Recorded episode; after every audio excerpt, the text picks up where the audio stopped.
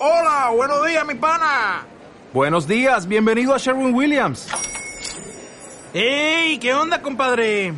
¿Qué onda? Ya tengo lista la pintura que ordenaste en el ProPlus app. Con más de 6.000 representantes en nuestras tiendas listos para atenderte en tu idioma y beneficios para contratistas que encontrarás en aliadopro.com. En Sherwin Williams somos el aliado del PRO.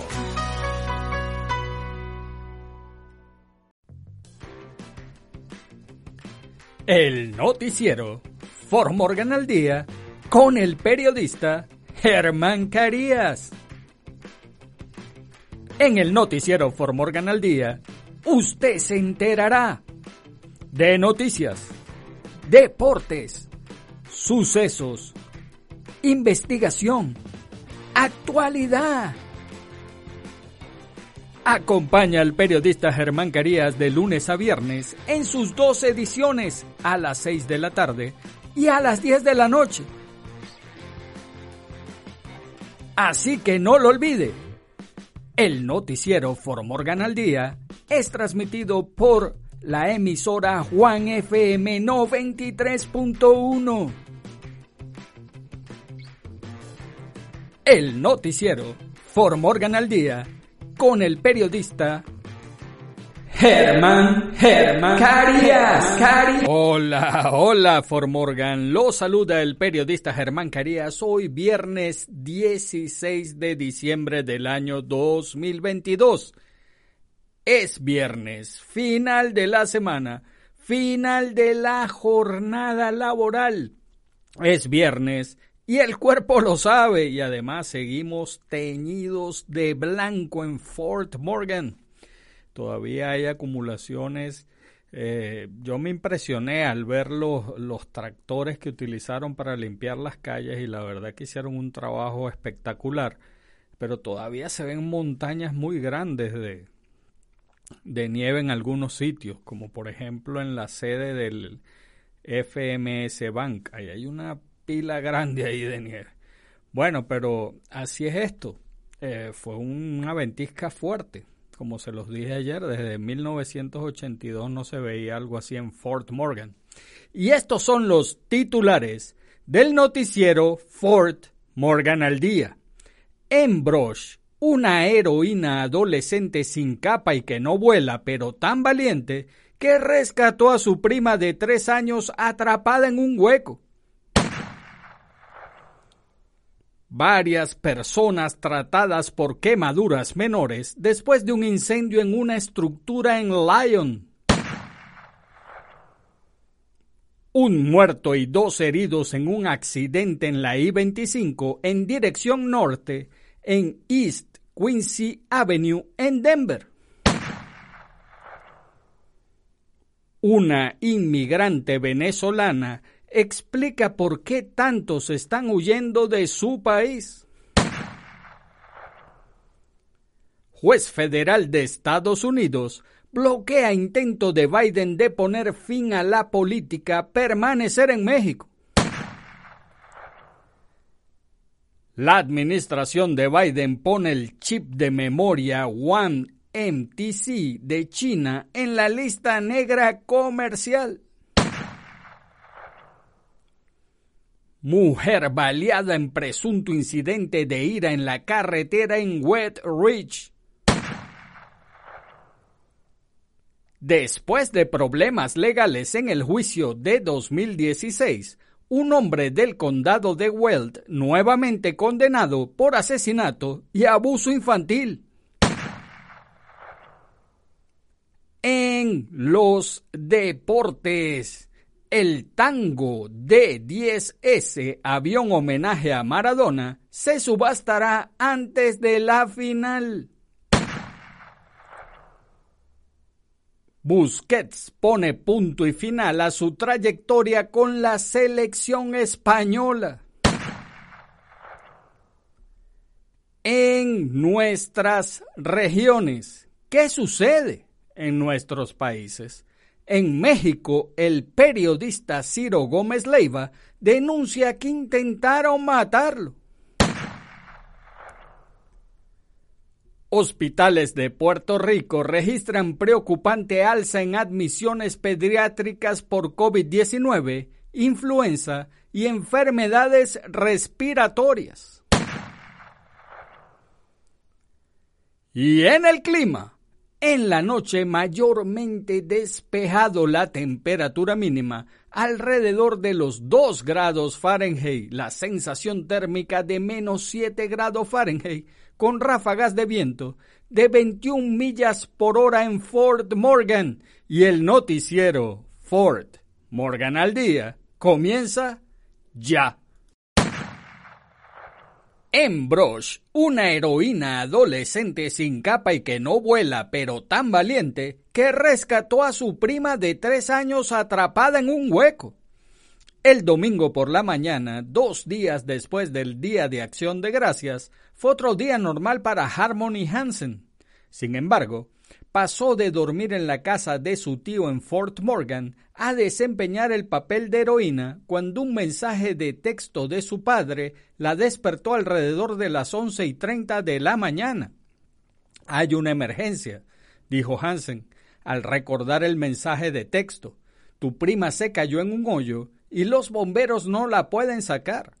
Hansen, una estudiante de séptimo grado de al menos 13 años del campus de Middle School de Brosh, dijo que su padre la recogió y condujo hasta la escena que está ubicada en el callejón detrás de Elks Lodge en Fort Morgan, donde su prima, pequeña de no más de tres años, había caído en un agujero considerable. Hansen dijo que todavía estaba tratando de despertarse cuando vio a los primeros en llegar al lugar evaluando la situación. Una vez que la gravedad del momento la despertó, se acercó al agujero. Fue en ese momento cuando ella y su prima formarían un vínculo y un recuerdo para toda la vida. Después de hablar con los socorristas, se determinó que Hansen tenía la complexión adecuada y podían bajarla de forma segura al pequeño agujero para rescatar a su prima. Era una abertura a la que los socorristas adultos no podían acceder. Tenía miedo por ella, dijo Hansen. Para bajarla de manera segura al agujero, Hansen recordó que la ataron los tobillos y la hicieron colocar las manos frente a ella como un buzo que se dirige al agua. Mientras tanto, se aferraron a la cuerda. Según recuerda, el agujero tenía 16 pies de profundidad pero incluso en medio del momento, Hansen dijo que sus pensamientos estaban tranquilos y su comportamiento confiado. Solo estaba tratando de hablar con ella y mantenerla calmada, dijo. Ella estaba llorando y gritando. Inicialmente, le colocaron un faro, pero no se quedó encendido, por lo que le ataron una linterna a la muñeca. Hansen dijo que tomó dos intentos para recuperar a su prima y una vez que las dos estuvieron a salvo, dijo que los primeros que llegaron al lugar le estrecharon la mano y la felicitaron. Creo que fue un gran resultado, dijo el jefe de policía de Fort Morgan, Loren Sharp. Me alegra ver que la comunidad se une. Tuvimos tantos voluntarios aquí para ayudar. Es bueno ver a todos unirse para lograr ese resultado. Sharp elogió a Hansen por su valentía y agregó que después de que tanto ella como su prima pequeña estuvieran a salvo, los oficiales del Departamento de Policía de Fort Morgan encontraron una roca en el vecindario para tapar el agujero. Según Sharp, posteriormente llevó al administrador de la ciudad, Brent Nation, al lugar para obtener más información sobre cómo se formó ese agujero. Personalmente, no creo que haya sido tan importante, pero todos ellos dicen que lo es, afirmó Hansen. Estaba bastante orgullosa de ella, dijo su madre Megan Brown. Brown dijo que los socorristas enviaron regalos de agradecimiento a su hija que incluían camisetas y una insignia. Se planeó una ceremonia para conmemorar los actos heroicos de Hansen para el jueves en su escuela, pero la tormenta de nieve del lunes por la noche la retrasó hasta el próximo mes. Varias personas tratadas por quemaduras menores después de un incendio en una estructura en Lyon. Varias personas fueron tratadas por inhalación de humo y quemaduras menores después de que estallara un incendio en una estructura en Lyon el jueves. Alrededor de las 11 de la mañana, el Centro de Comunicación del Condado de Boulder recibió varias llamadas al 911 sobre el incendio, que ardía a lo largo de la cuadra 400 de Main Street, según la oficina del sheriff del Condado de Boulder. El edificio albergaba múltiples negocios y oficinas y sufrió graves daños. Todos los ocupantes fueron evacuados y algunos fueron atendidos en el lugar por heridas leves. Además, un agente de la oficina del alguacil del condado de Boulder se trasladó a un hospital para tratar quemaduras menores. Ha sido dado de alta. Una persona fue transportada en ambulancia a un hospital para una evaluación adicional, dijo la oficina del alguacil. La causa del incendio está bajo investigación. Un muerto y dos heridos en un accidente en la I-25 en dirección norte en East Quincy Avenue en Denver. Una persona murió y otras dos resultaron heridas en un accidente en la Interestatal 25 en dirección norte en East Quincy Avenue el jueves por la noche, según el Departamento de Policía de Denver. Las dos personas heridas sufrieron lo que parecen ser lesiones que no ponen en peligro la vida, dijo la policía de Denver en un tuit. La oficina del médico forense de Denver dará a conocer la identidad de la víctima fallecida una vez que se haya notificado a sus familiares más cercanos. La I-25 en dirección norte estuvo cerrada entre las avenidas Bellevue y Hamden según el Departamento de Transporte de Colorado. La rampa de entrada de la I-25 en dirección norte en Bellevue también estuvo cerrada. Se pidió a los conductores que evitaran la zona. Esta es una historia en desarrollo. Una inmigrante venezolana explica por qué tantos están huyendo de su país. A medida que Denver supera los 700 migrantes que llegaron en los últimos meses, el alcalde Michael Hancock emitió una declaración de emergencia para evitar una crisis humanitaria local de migrantes sin refugio. Muchas de las personas que llegan son solicitantes de asilo y refugiados que huyen de condiciones peligrosas y mortales en sus países de origen. La ciudad está colaborando con socios sin fines de lucro como Casa de Paz para mantenerse al día con los suministros y refugios necesarios y para ayudar a los migrantes que lleguen a sentirse seguros y bienvenidos. Algunas de las conversaciones que he tenido con las familias han sido, ya sabes, que las cosas son realmente difíciles en los países de los que provienen, dijo la directora ejecutiva de Casa de Paz, Andrea Loya. Pero la comunidad que tenemos en Denver, incluso de otras organizaciones, es increíble aparecen, se han estado inscribiendo, hacen donaciones y solo quieren ayudar. Y creo que nuestros amigos migrantes sienten eso. Keila María Pozo, una inmigrante de Venezuela que ahora vive en Denver, habló. Pozo no es una migrante reciente, ha vivido en Denver durante un año y medio y recientemente se convirtió en ciudadana estadounidense pero explicó por qué tantos ahora están huyendo de su antiguo país de origen. No tenemos salud ni comida ni nada, dijo Pozo sobre su país de origen.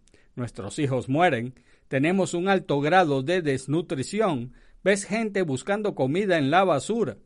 Pozo dijo que incluso, hablando sobre las condiciones en Venezuela, podría tener problemas con las autoridades si alguna vez regresa al país.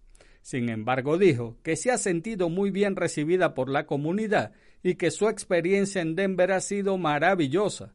Lo único que le pido a Denver y a todos en todo el mundo es que nos den la oportunidad de demostrarles que haremos lo mejor que podamos por el país que nos acogió. Culminó visiblemente afectada. Pozo Juez federal de Estados Unidos bloquea intento de Biden de poner fin a la política permanecer en México.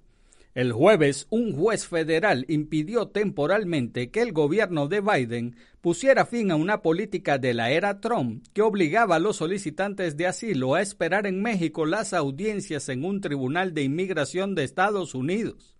El juez federal del distrito, Matthew Kazmanik, en Texas suspendió la rescisión hasta que se resuelvan las impugnaciones legales de Texas y Missouri, pero no ordenó que se restablezca la política. El impacto en el programa no quedó claro de inmediato.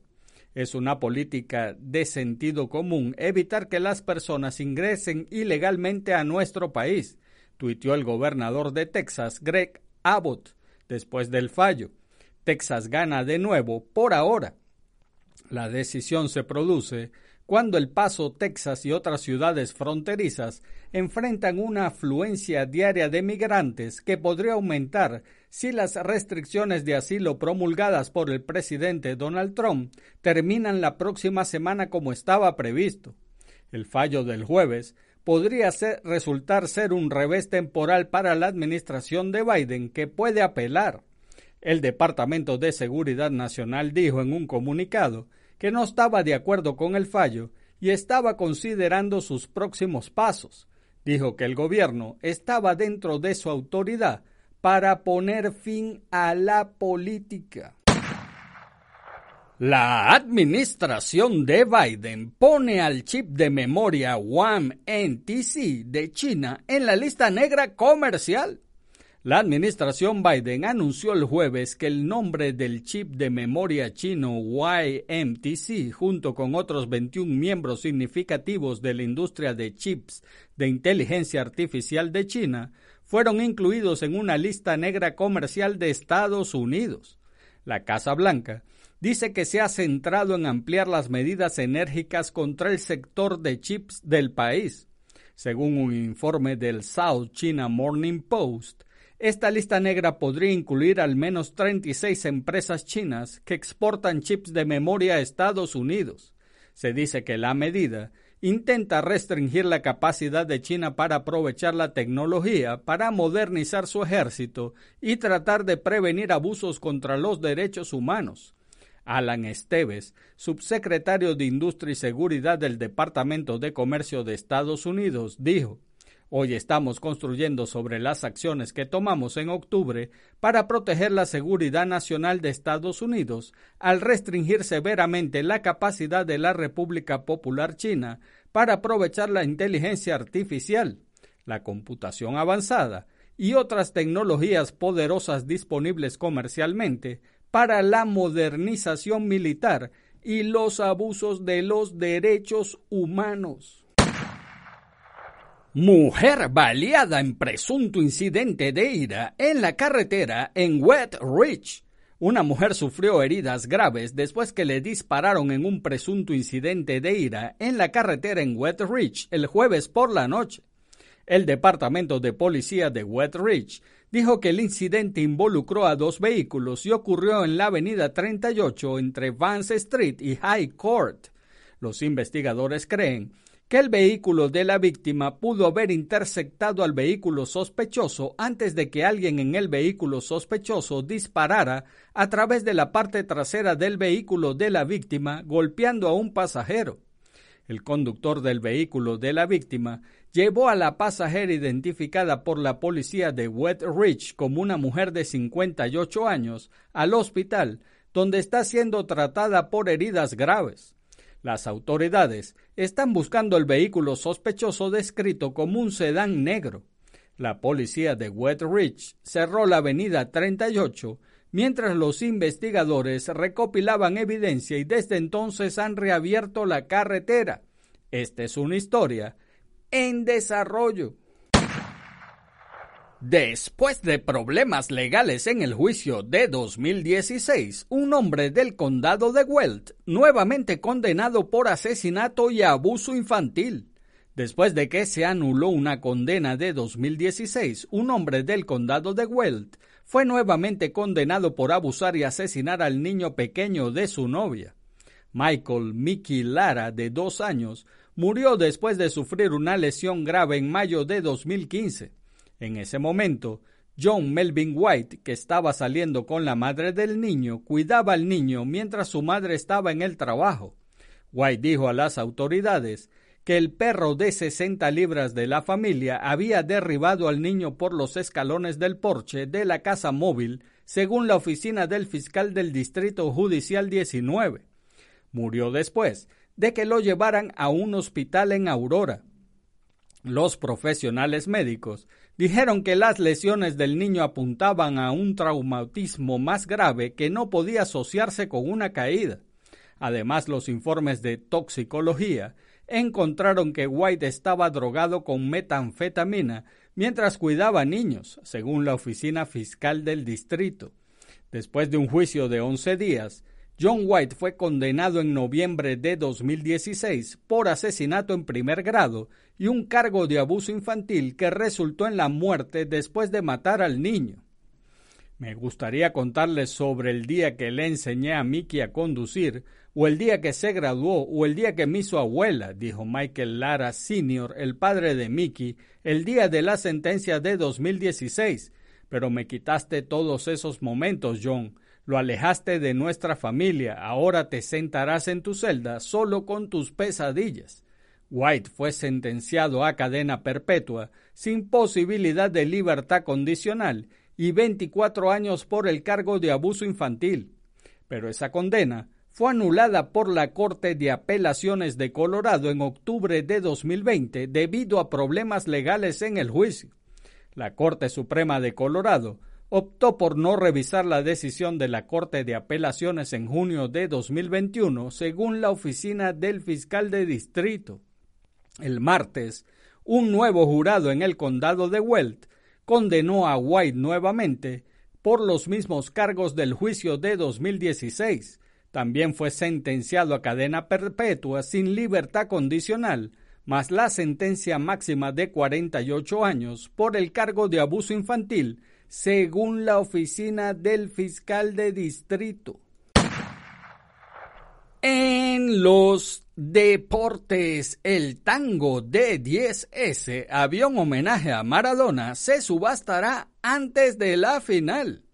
El tango de 10S, que cuando uno lo ve pareciera que dijera Dios, avión homenaje a Diego Armando Maradona en el que se recrea su vida y éxitos de forma interactiva, que está ubicado en la terminal ejecutiva del Aeropuerto Internacional de Hamad, en Doha, se subastará antes de la final que disputará el domingo la selección argentina contra Francia. El 20% de los ingresos irán destinados a organizaciones benéficas. Un punto de encuentro durante el Mundial de Qatar 2022 denominado Give and Get Diego Maradona, que contó con la presencia este viernes de la jaquesa de Qatar Al-Mayasa Bir Hamad Al-Thani, y que tendrá actuaciones de artistas de renombre durante los días que restan de Qatar 2022, será el escenario.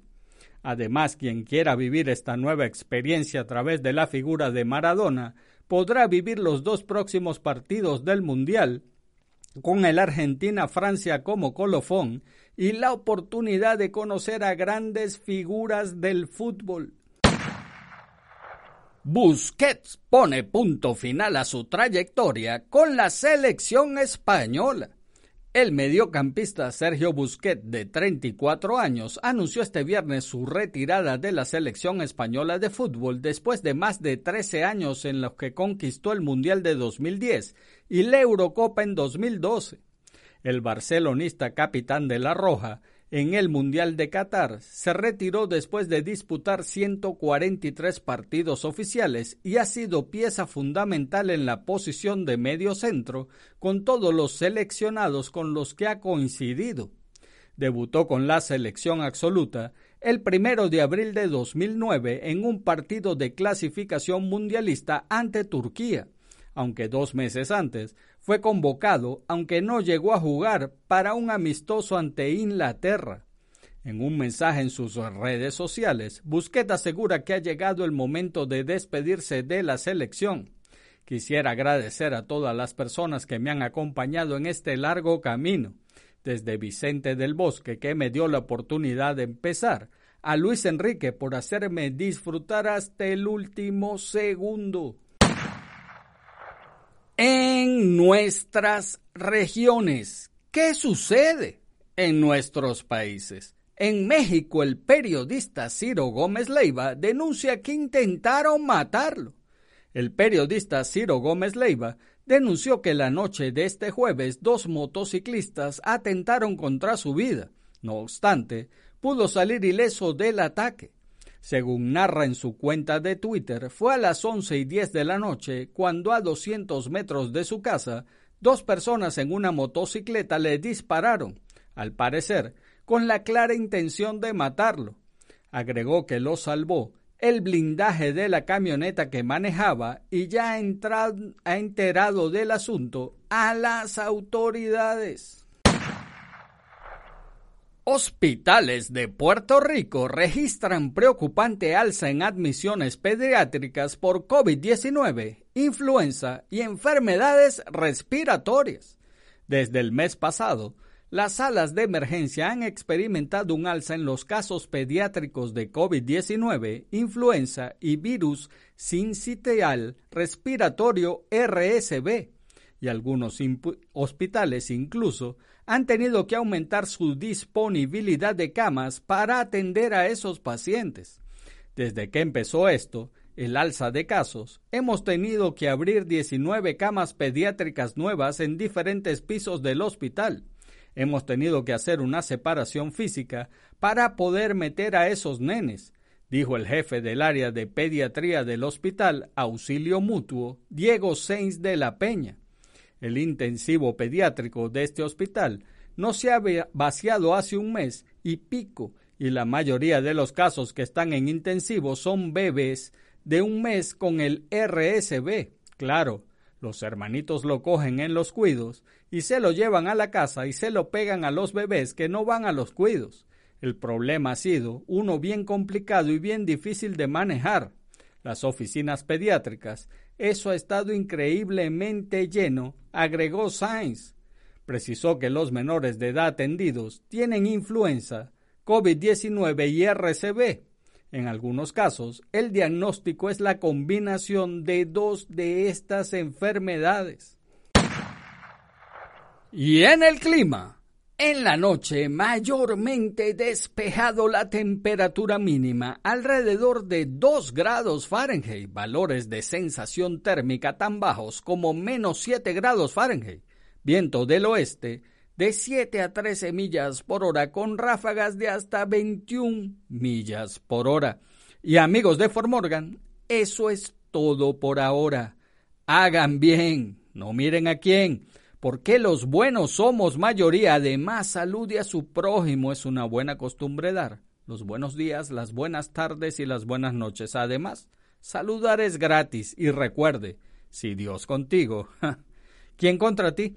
Se despide el periodista Germán Carías. Chau, chau. El noticiero Formorgan al día con el periodista Germán Carías. En el noticiero Formorgan al día, usted se enterará de noticias, deportes, sucesos, investigación, actualidad. Acompaña al periodista Germán Carías de lunes a viernes en sus dos ediciones a las 6 de la tarde y a las 10 de la noche. Así que no lo olvide el noticiero Formorgan al Día es transmitido por la emisora Juan FM 93.1. El noticiero Formorgan al Día con el periodista Germán Germán Carías.